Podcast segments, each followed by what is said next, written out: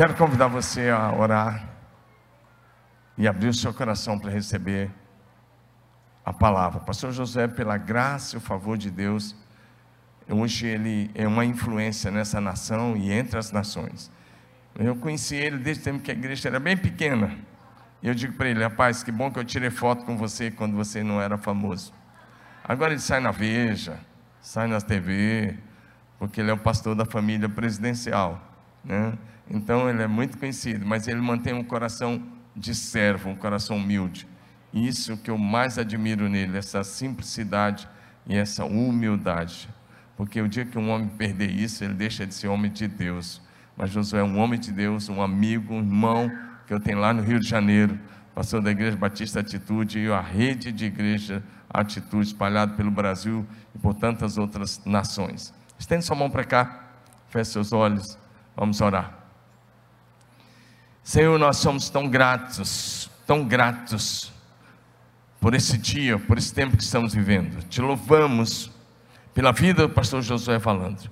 E nós oramos em nome de Jesus, que o Espírito do Senhor, que já colocou a palavra no coração e nos lábios dele, que ele seja a tua voz entre nós, teu mensageiro, teu embaixador. Enquanto ele ministra a palavra, nós oramos também pela sua esposa Bianca, pelos seus filhos, e pedimos que o Senhor continue a guardá-los, a protegê-los, a sustentá-los em tudo. Oramos pela igreja ali na, no Rio de Janeiro e no Brasil e entre as nações. E que o Senhor use o teu filho como teu mensageiro e embaixador entre nós. Te louvamos, te agradecemos e pedimos: use o teu filho para o louvor da tua glória. Amado Espírito Santo, fique à vontade, faça do teu jeito e da tua maneira, segundo a vontade do Pai. Oramos agradecidos em nome de Jesus. Amém. Você está em casa. Amém. Obrigado.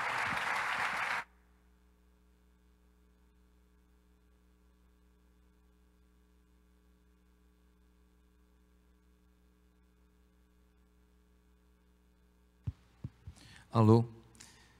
Queridos, eu, eu sou muito grato a Deus pelo privilégio de vir a essa igreja. Pensa num lugar que eu gosto de vir. Pensa num lugar que eu fico assim, pô, que bom, vou lá de novo. Por dois motivos. Primeiro, porque eu sou um admirador muito grande do meu irmão mais velho. A gente é até parecido demais, né? Olha para um, olha para outro. O Domingos é o meu irmão. Ele tem autoridade para falar comigo o que ele quiser, puxar minha orelha a hora que ele quiser, chamar minha atenção. Ele sabe disso. Eu já falei isso para ele várias vezes. Todos nós precisamos de pessoas que coloquem o dedo na nossa vida com autoridade. Quem não sabe dar orelha para alguém, nunca está preparado para ir mais longe. Tá certo? Então, irmão, eu te honro aqui. É um homem de Deus, de uma capacidade, de uma dependência de Deus que eu admiro e reconheço. Então, esse é o primeiro motivo. O segundo motivo é porque a atmosfera de amor, de afetividade, de unção de Deus nessa igreja é muito forte. Se você ainda não percebeu que a sua igreja é muito diferenciada, deixa eu te falar, pede para Deus abrir teus olhos aí que você está que nem a Geazi. Os anjos estão em volta da montanha e você não viu ainda tem uma ação, tem uma graça de Deus. Eu tenho tido o privilégio de pregar em muitos cantos, em muitos lugares, assim, nem eu imaginava que eu ia ter tanta chance assim. E eu posso te falar, Deus tem uma graça muito especial nessa igreja, muito especial. Então é um privilégio para mim, é um privilégio. Eu não vou reconhecer todos os irmãos que estão aqui das outras vezes, até porque agora vocês são tudo imitador do Zorro, né? tudo de máscara agora. Então, alguns irmãos, eu estou olhando aqui de cima e não estou nem te reconhecendo. Você já falou comigo da outra vez, porque a máscara está tampando, né? Minha mãe chama de focinheira. Mas é uma fase, vai passar. E nós vamos ter que fazer a nossa tarefa para trazer a igreja ao patamar que ela estava. Essa fase é uma fase que tem complicado um pouco a guerra, tem atrapalhado um pouco as coisas. E vai ser necessário um esforço de cada um de nós para trazer de volta aqueles que no meio da pandemia se perderam. Gente, eu estou sabendo que esse evento é um evento que era de manhã e agora, pela primeira vez, está sendo feito nesse formato à noite. E eu estou abrindo o evento. Então, eu estou com uma responsabilidade muito grande aqui. E eu peço a Deus que tenha misericórdia na minha vida, para que de alguma maneira eu, eu fale a todo o coração aqui. Eu não queria que você saísse daqui sem um toque de Deus. Só que para eu tocar no teu coração, tem duas coisas que precisam acontecer. Primeiro, você tem que estar muito atento. Segundo, você tem que estar com uma expectativa boa. Porque se você tiver com uma expectativa boa, você vai pegar alguma coisa, que o Espírito Santo vai falar com você alguma frase que vai mudar a sua vida, vai ser uma chave para a sua história. Quem acredita nisso? Então, eu vou falar várias coisas, mas vai ter uma, duas, dez, vinte, não sei quantas coisas, que serão chaves que vão abrir as portas todas, porque você nasceu para ser feliz em tudo, para ser abençoado em tudo. Foi Jesus que disse: Eu vim para que tenham vida abundante. Ele não falou, eu vim para que tenham vida abundante nisso, ou naquilo, ou naquilo. Não, ele falou, vida abundante, vida abundante. Vida abundante é tudo. Vida abundante é no social, no matrimonial, com os filhos, no dinheiro, no intelectual, no ministerial, no espiritual, em tudo. Ah, não, eu sou bem cedido nisso, nisso, nisso. Ah, nisso aqui está ferrado e ferrado continuará. Não, não, não. Não. Não, eu, eu sou um empresário bem sucedido, eu sou um exemplo. É, mas meu casamento toma droga. Não, não, não. Pega o nível da tua empresa, bota no teu casamento. Vamos embora, vamos embora. Esse profetizando é para você alinhar tudo na tua vida. Quem toma posse disso? Ao fim dos 12 dias, sua vida não será a mesma. Mas eu queria profetizar que ao final desse primeiro dia, Deus já vai virar uma chave na tua vida para uma nova história. Eu creio nisso. Eu creio nisso.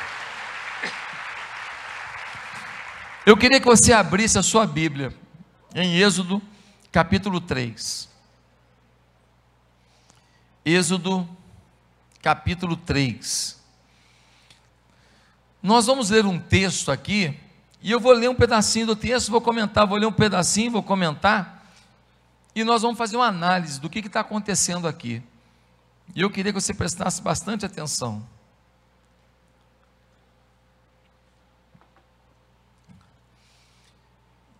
Êxodo capítulo 3, versículo 1: Moisés e a sarça em chamas.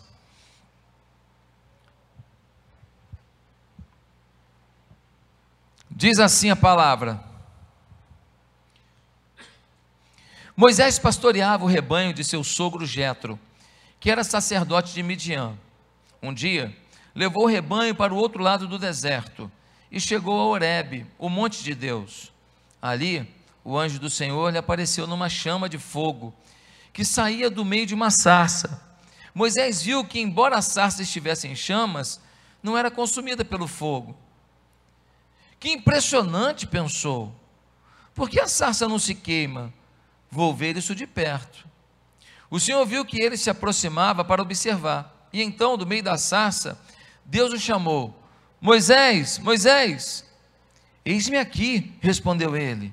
Então disse Deus: Não se aproxime, tire as sandálias dos pés, pois o lugar em que você está é terra santa. Disse ainda: Eu sou o Deus de seu pai, o Deus de Abraão, o Deus de Isaac, o Deus de Jacó. Então Moisés cobriu o rosto, pois teve medo de olhar para Deus. Disse o Senhor: De fato tenho visto a opressão sobre o meu povo no Egito. Tenho escutado o seu clamor por causa dos seus feitores e sei quanto eles estão sofrendo. Por isso, desci para livrá-los das mãos dos egípcios e tirá-los daqui para uma terra boa e vasta, onde manam leite e mel, a terra dos cananeus, dos hititas, dos amorreus, dos ferezeus, dos heveus e dos jebuseus pois agora o clamor dos israelitas chegou a mim. Tenho visto como os egípcios os oprimem. Bem, vamos ler só até aí. Primeira coisa que a gente vê aqui: Deus aparece no deserto a Moisés. Como que aparece? Tem lá um, um arbusto, uma sarça, está pegando fogo, mas Moisés olha passar, se ela pega fogo, mas não se consome. Ele fala: que estranho. Se sou eu, saio correndo. Moisés vai para perto, vai olhar. Quando ele está chegando perto, Deus fala assim: segura a onda aí. Não vem mais para frente, não, porque sou eu que estou aqui. E deixa eu te falar uma coisa, Moisés: tira a sandália, porque tudo aqui ao redor agora está santificado por mim. Moisés não só tira a sandália, ele cobre o rosto, porque ele agora ele fala: Eu estou diante do Deus Todo-Poderoso. Deus fala para ele: Moisés, o povo está sofrendo. Os egípcios estão maltratando demais os hebreus. Eles estão num sofrimento incrível, eles têm clamado. Você está 40 anos fora do Egito. Você estava lá perto deles, você viu o sofrimento deles. 40 anos depois a coisa piorou. As mulheres são humilhadas, maltratadas, os homens são humilhados, maltratados, as crianças já são oprimidas. A autoestima do povo está lá embaixo. Muitos são espancados. Moisés, eu tenho um desafio. E aí no versículo 10 a gente lê assim: Vá, pois, agora, eu o envio ao Faraó para tirar do Egito o meu povo, os israelitas. Deus aparece para Moisés. Moisés tem quantos anos? 80. E Deus fala para ele: vai lá no Egito, lá tem lá uns 2 milhões lá de hebreus sofrendo, vai lá, pega essa turma toda e tira do Egito, porque chega de sofrimento. Qual é a resposta de Moisés? Versículo 11. Moisés vai dizer assim: Moisés, porém, respondeu a Deus: Quem sou eu para apresentar-me ao Faraó e tirar os israelitas do Egito? Você está de brincadeira, errou o endereço, né? O seu Waze não está funcionando direito. O senhor veio no lugar errado. Falar com o vovô de 80 para ir lá tirar milhões de pessoas da escravidão, a força produtiva do Egito, os caras que fazem tijolos, os tijolos, os caras que constroem as coisas, os caras que conduzem as plantações, os caras que pegam no pesado, a economia gira em função deles. Vou eu lá com 80 que vim aqui libertar o povo. O senhor errou o endereço. Aí no versículo 12, Deus fala um negócio para ele. Deus afirmou: Eu estarei com você. Meu Deus. Eu estarei com você. Esta é a prova de que sou eu quem o envia. Quando você tirar o povo do Egito, vocês prestarão culto a Deus neste monte. Maravilha, né?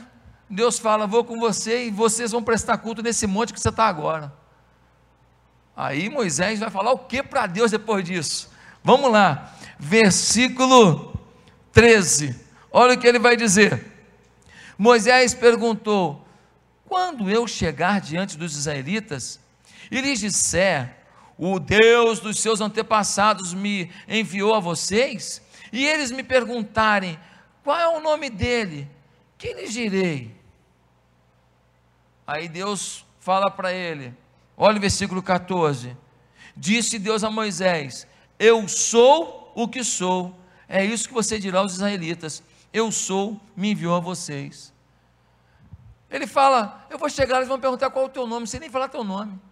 Falando, você fala que o eu sou apareceu. Em outras palavras, Deus estava dizendo, fala para eles que o eu, o eu sou onipotente, o eu sou onipresente, o eu sou todo poderoso, cheio de glória e de poder, o eu sou o criador do céu, da terra e do mar e de tudo que neles há, aquele que tem toda a glória sobre si, toda a majestade, toda a autoridade. É ele que falou contigo.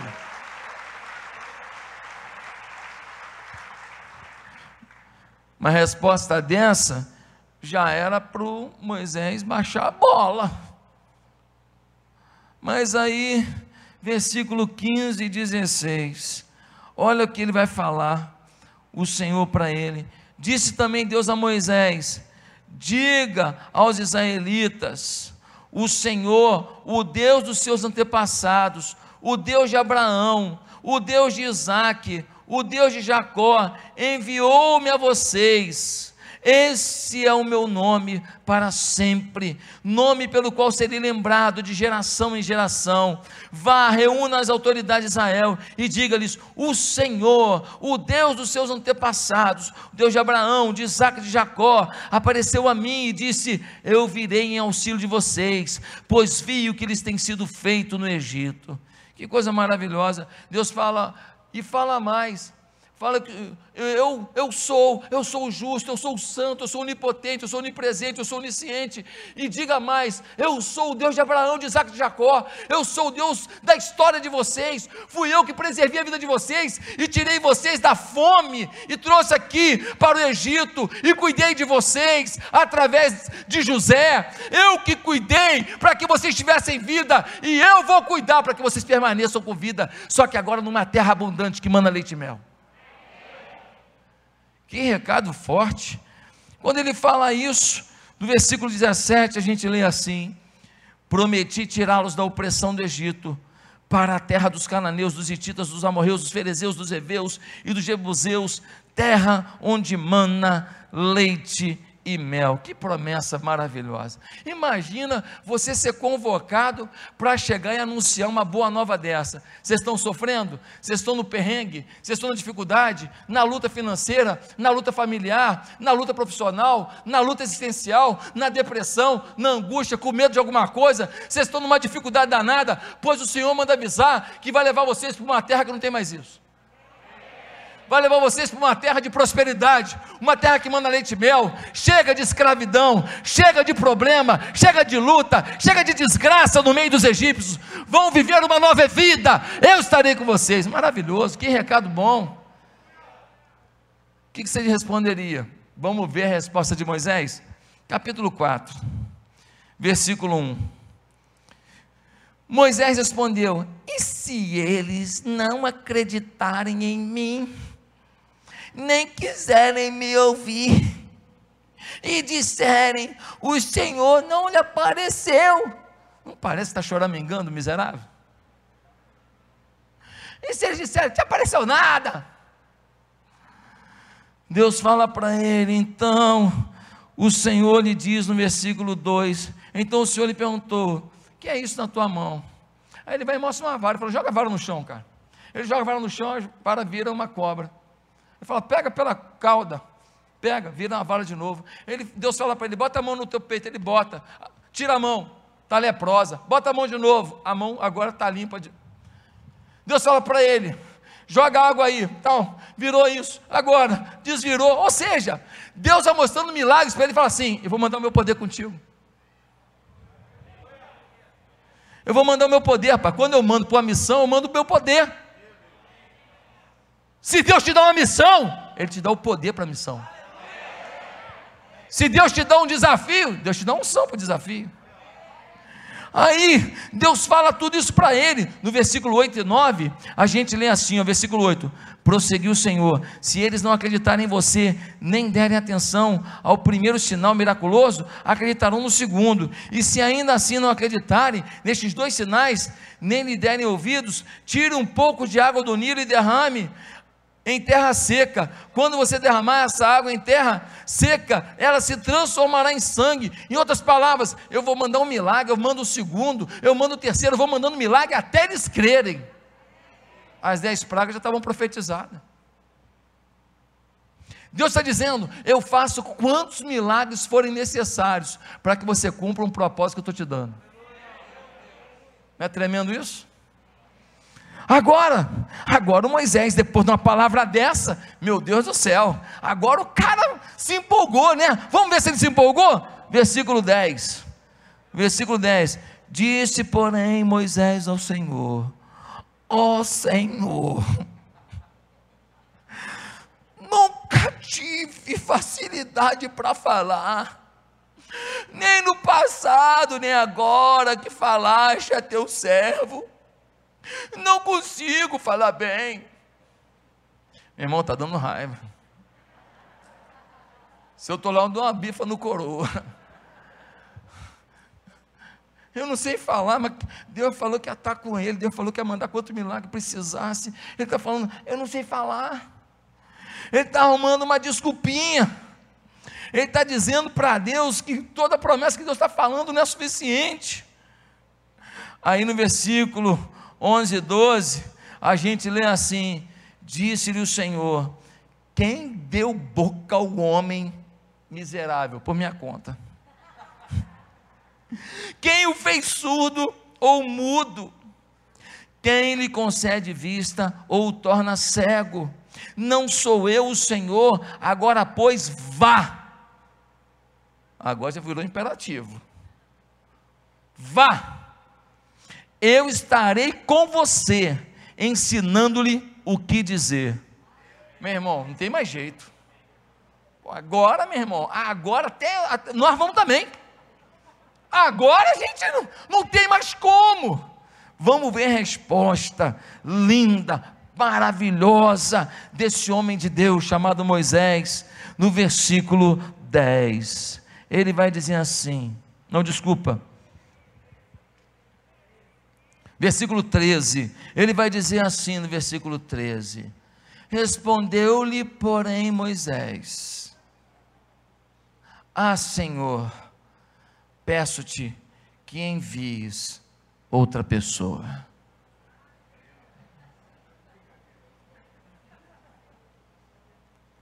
Já está dando raiva.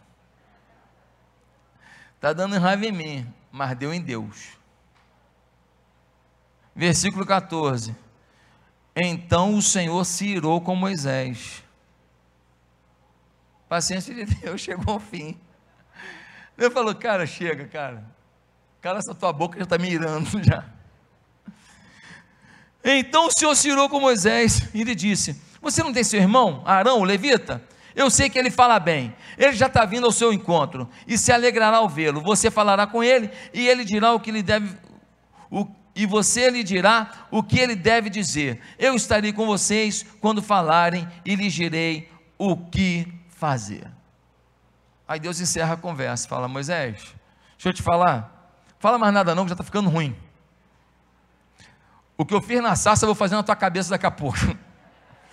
Vai ter fogo aí. Então Moisés é o seguinte: o Arão já está vindo, ele fala bem. Você vai pegar o Arão e vai para o teu desafio e acabou o assunto. É para você o desafio. Vamos embora. Queridos, o que esse texto nos mostra? O que, que a gente está vendo aqui? Nós estamos vendo aqui um homem que foge de sua maior experiência. Nós temos aqui um homem que foge do seu maior projeto, da sua maior aventura, da sua maior realização, da sua maior alegria, do seu maior sonho. Nós estamos vendo aqui um homem que está decidido a permanecer na mediocridade. Ele era um homem do palácio.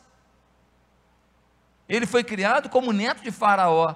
Agora, ele está há 40 anos cuidando de bichinho, arrancando carrapato, tirando pulga, dando comidinha, dando água, vendo um lobinho vindo, tacando a pedra no lobo, para o lobo não morder, uma ovelhinha.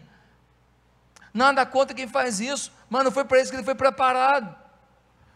Mas ele está decidido a viver essa vida. Um homem que desistiu de sonhar. Será que é a sua realidade? Será que você tinha projetos muito maiores, muito mais ambiciosos? Será que você tinha sonhos muito mais legais? Será que você imaginava para sua casa, para sua família, para o seu futuro coisas tremendas, grandiosas e você parou, abortou esses sonhos? Queridos, qual é o propósito de Deus para a sua vida?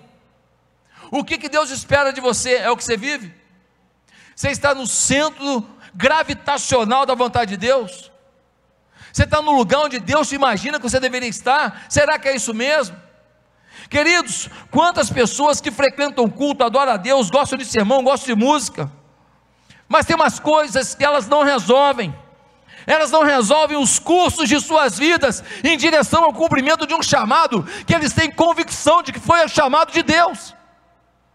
Passa ano, entra ano, e eles continuam na igreja, participando de uma história, mas sem ser proativo, sem ser ator, sem ser a, aquela coisa apaixonada, vibrante dessa história. Queridos irmãos, tem muita gente que pode ganhar dinheiro, ficar famoso, ser reconhecido, mas estarão o resto da vida com a sensação de uma vida incompleta. Sabe por quê? Porque fizeram muitas coisas, ganharam dinheiro, ficaram reconhecidos pelas pessoas, ficaram famosos tudo, mas não cumpriram o seu propósito. Eu conheço gente que tem dinheiro, eu conheço gente que tem fama, eu conheço gente que é reconhecido, que é aplaudido, mas que tem um buraco na alma. Assim, falta alguma coisa. O Elvis Presley era um cara assim. A Priscila Presley, a mulher dele, falava: o Elvis tinha um, uma sensação de insatisfação o tempo inteiro. Ele sentia que faltava alguma coisa que ele deveria fazer para Deus. Você sabe que ele foi o rei do rock, fez filme, fez tudo, uma fama, dinheiro demais tal, mas ele nunca tinha ganho o Grammy. O primeiro Grammy que ele ganhou, sabe o que foi? Foi gravando um LP de música para Deus. He Touched Me. Esse LP que foi o LP fora daquilo que ele fazia para a plateia, para o secular, para o dinheiro, para a mídia, aquilo que ele desenvolveu para Deus, foi o que garantiu as maiores honrarias e premiações de sua história. Foi o momento que ele reconheceu fazer alguma coisa para Deus na vida dele. Infelizmente, ele não prosseguiu.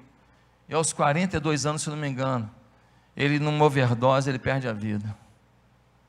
Meus amados, às vezes você encontra um operário feliz e encontra um executivo rico, insatisfeito.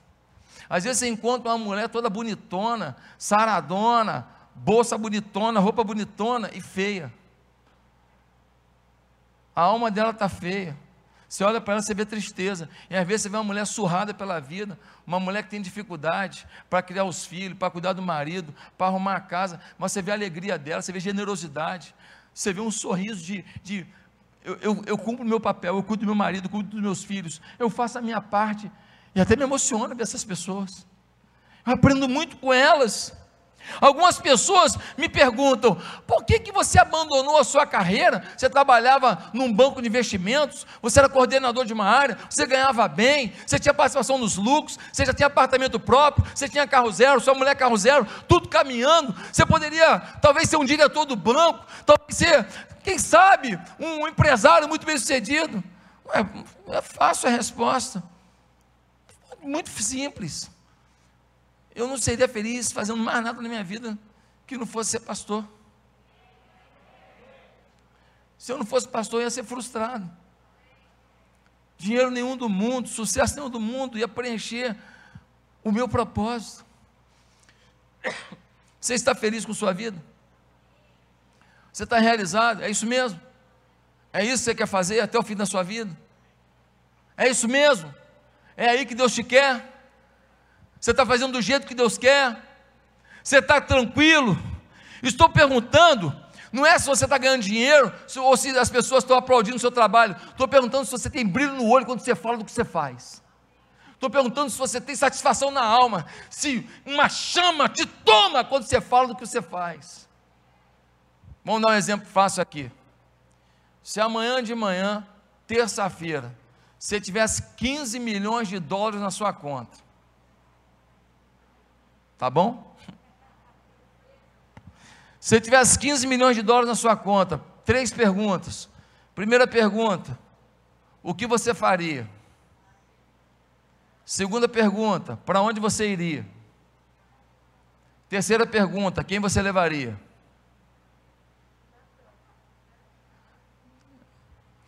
se você não continuaria, continuaria fazendo o que você faz, se você não continuaria com as pessoas com quem você faz, e se você, se você não estaria onde você está, significa que você não descobriu o seu propósito. Se eu tivesse 15 milhões de dólares na minha conta, amanhã de manhã, eu terminaria a creche que a gente está fazendo para 250 crianças, eu terminaria a comunidade terapêutica, que a gente tem 52 homens, e cada quarto que a gente acaba, a gente bota mais três. E a gente vai chegar a 120 homens. Eu bancaria essas obras todas, bancaria mais algumas obras, alguns sonhos da igreja, e iria tirar umas feras bacana pra caramba. Porque uma hora a gente contribui, uma hora a gente usufrui. Sabedoria. Mas uma coisa é certa: eu continuaria a ser pastor da Igreja Batista Atitude da Barra, eu continuaria trabalhando com os mesmos pastores que eu trabalho, a minha mulher continuaria sendo a Bianca, e eu continuaria morando onde moro, trabalhando com essa gente.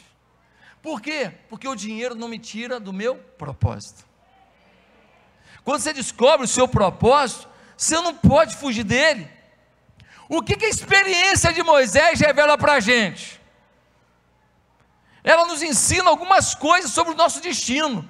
E o tema da mensagem hoje é: viva o seu destino. Deixa eu ver se é isso mesmo. É viva seu destino com Deus.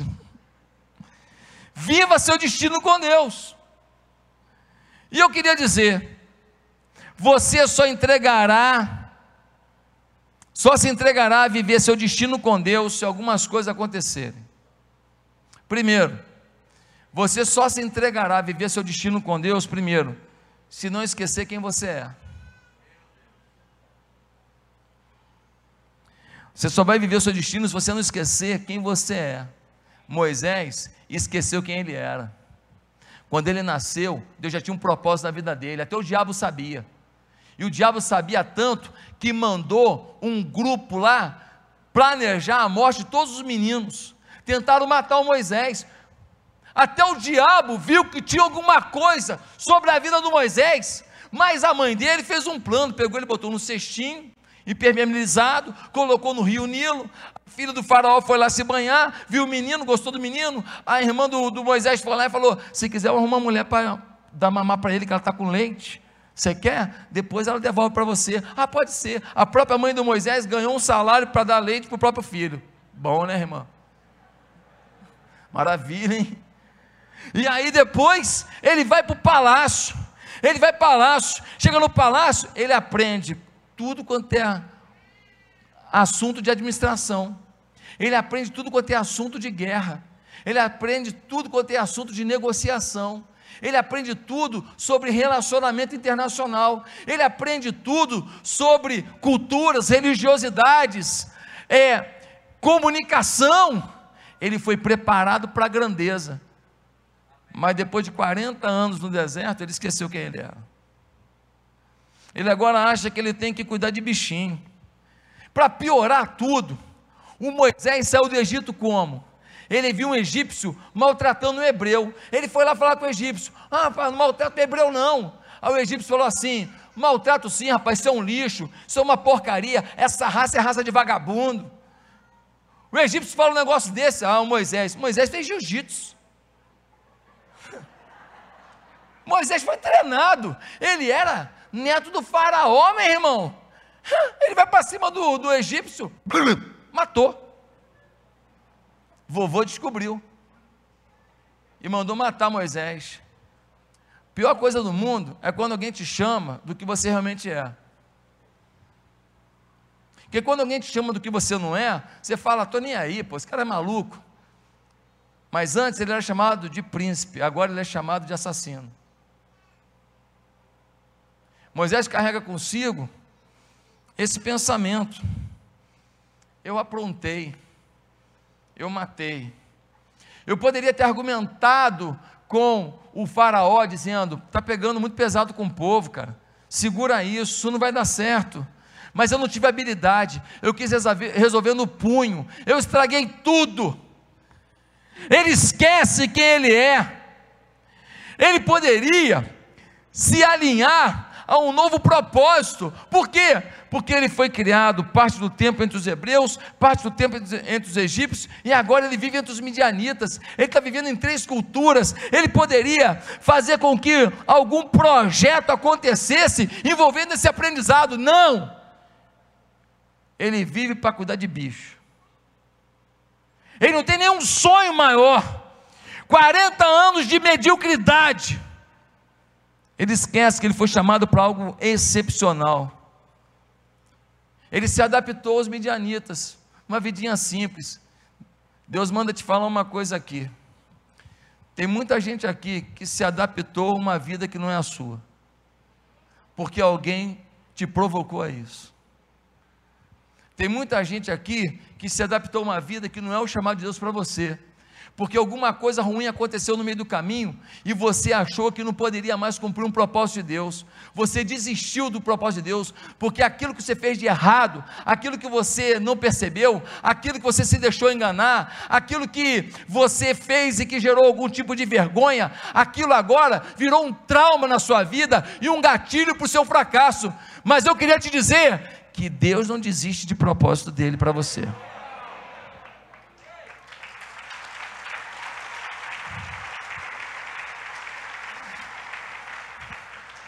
Queria te falar mais. Deus sempre usa pessoas desajustadas.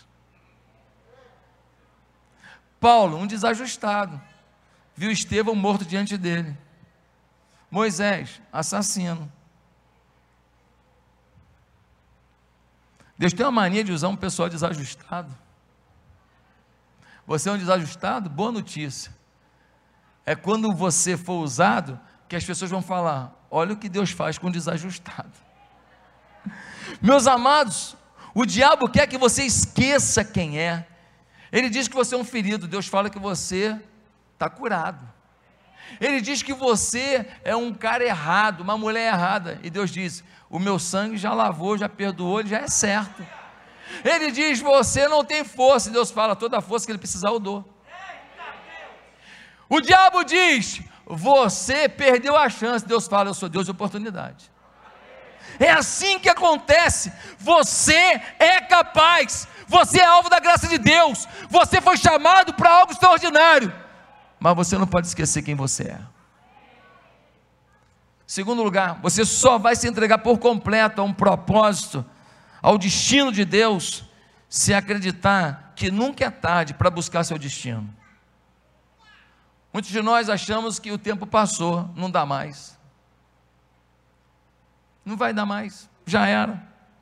Moisés estava no Egito, neto de Faraó, povo hebreu escravizado.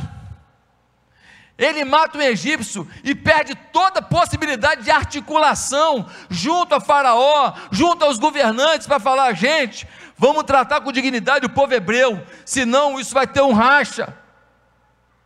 Ele não teve habilidade, agora com 80 anos, 40 anos de vida pacata no deserto, ele acha que o tempo passou, já era, não dá mais.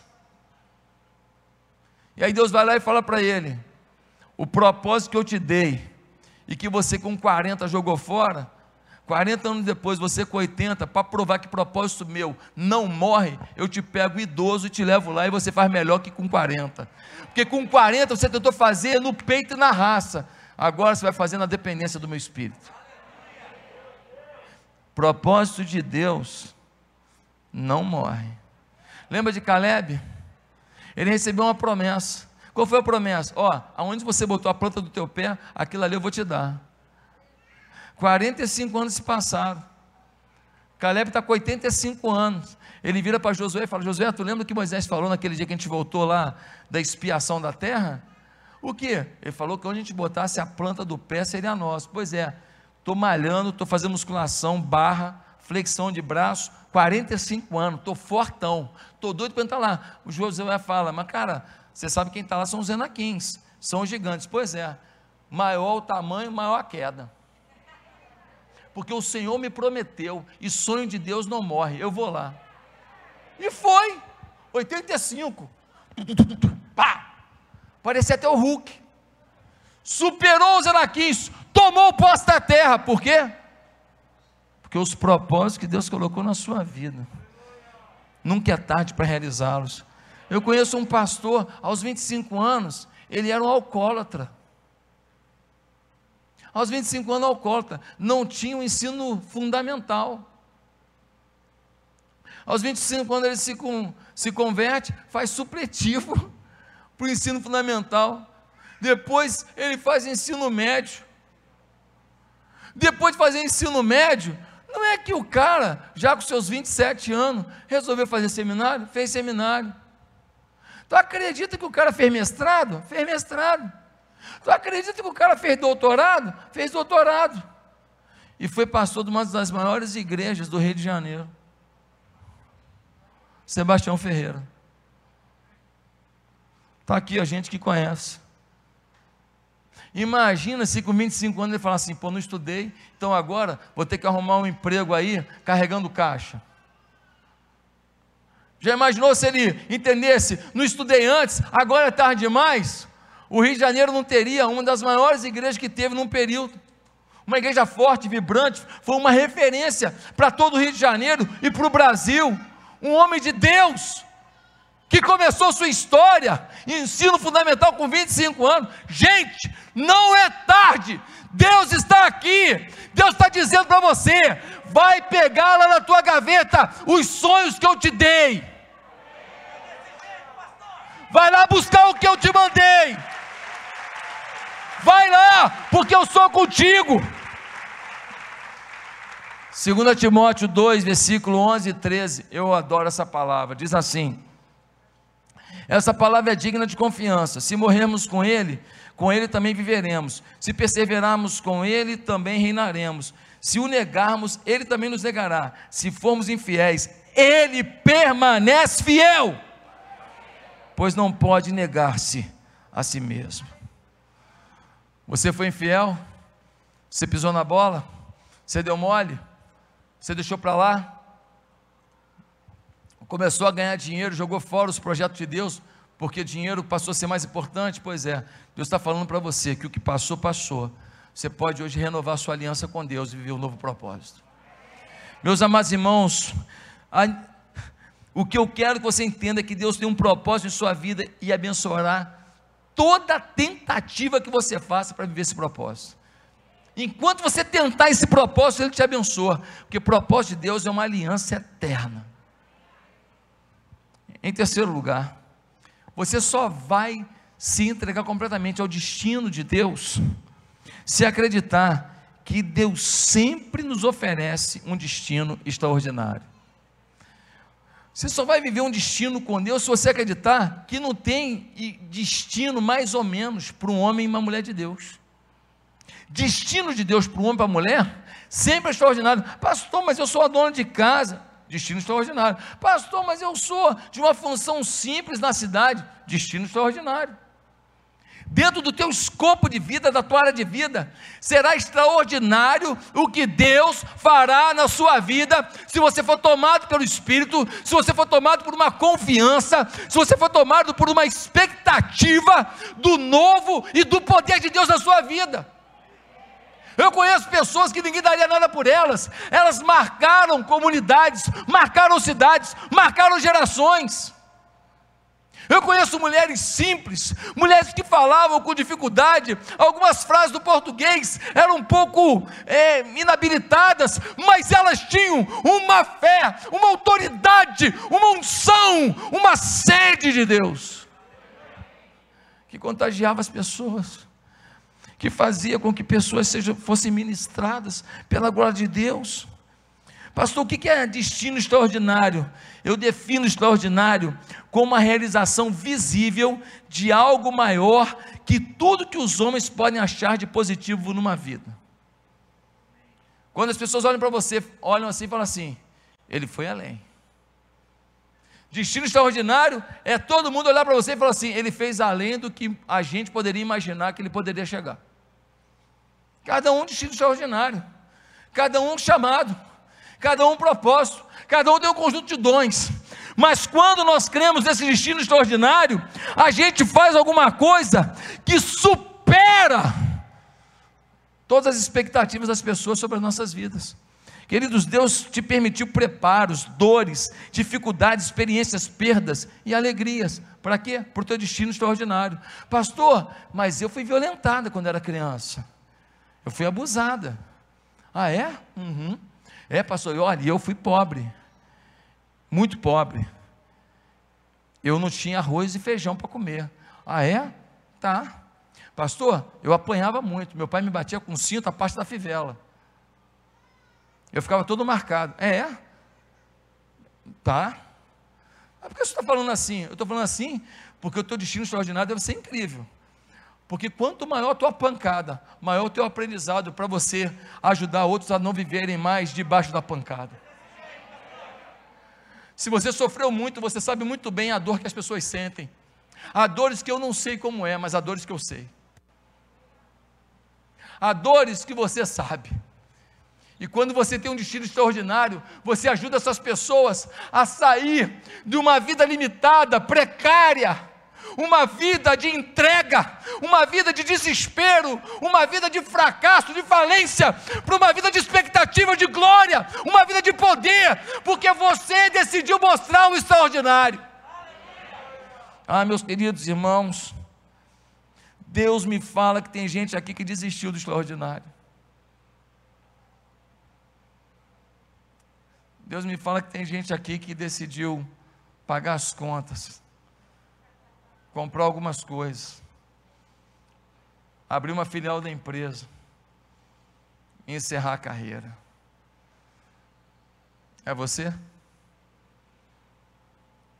Se você pudesse escolher um propósito para a sua vida hoje, se você pudesse escolher alguma coisa para fazer que te daria muita satisfação, o que seria?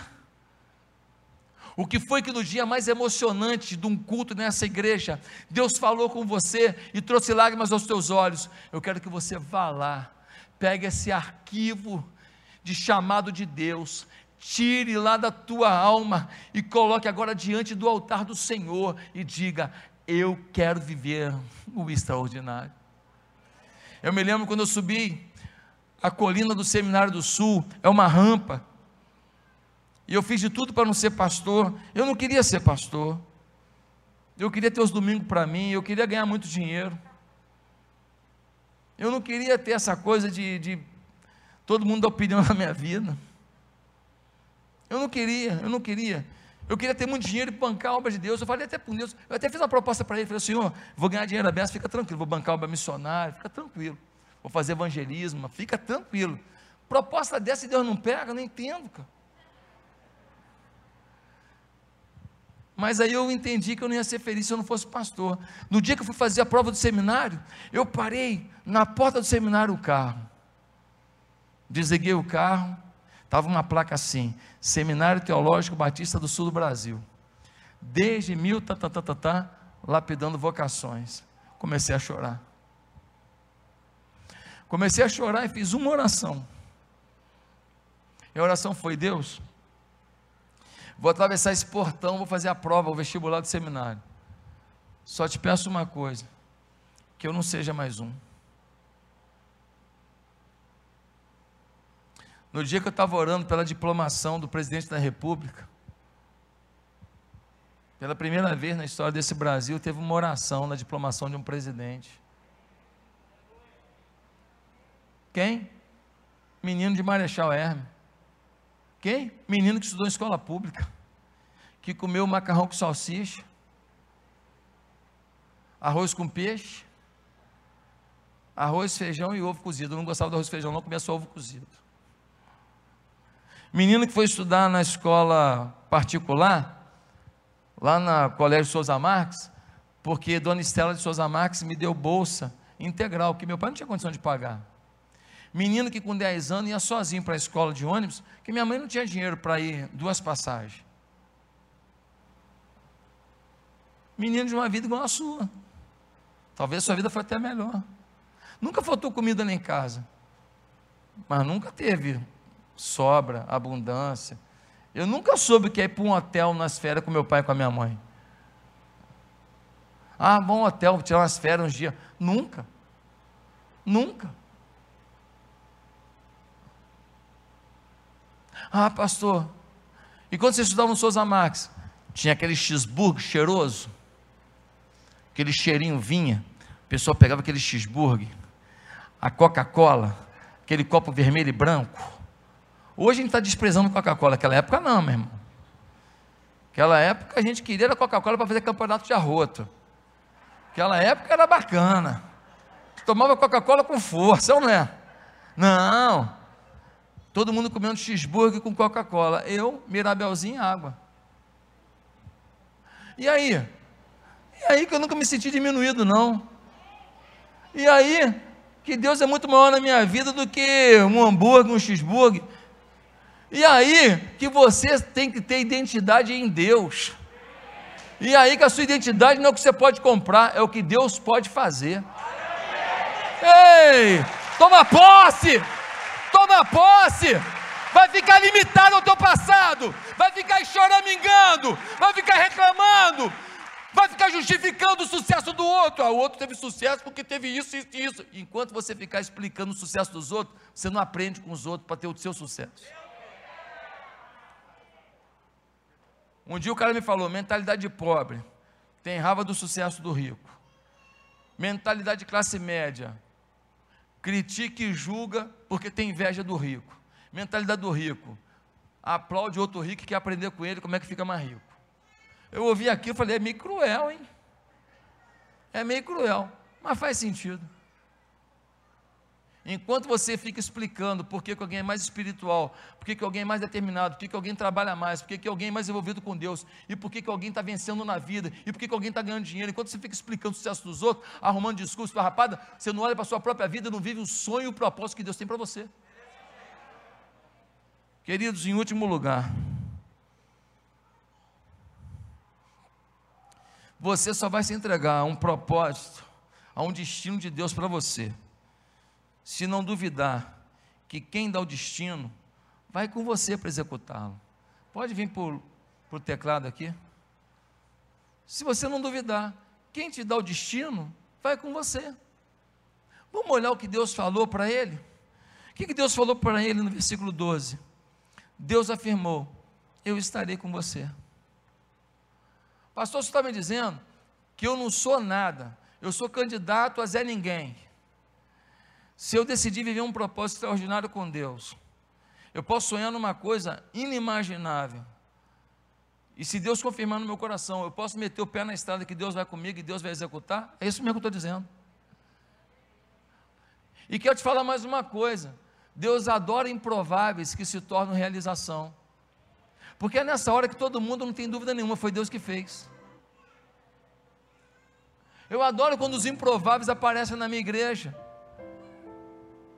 Eu adoro quando os improváveis surgem na igreja, ninguém dá nada por eles, daqui a pouco estão liderando um monte de célula, pastoreando um monte de gente, conduzindo um monte de gente para batismo, todo batismo é batismo três, quatro, ninguém dava nada por eles, falam português fraquinho, não ganham dinheiro, o carro deles é simplesinho, ninguém imagina que eles têm muita influência, e eles vão arrebanhando gente, e ministrando gente, e engrandecendo o nome de Deus, e aí eles estão montando um negocinho, o negocinho deles prospera, o dinheiro vai chegando, e aí eles param de ter aquele pensamento de, ah, eu comprei negócio, não, às vezes você comprou uma dívida, dívida.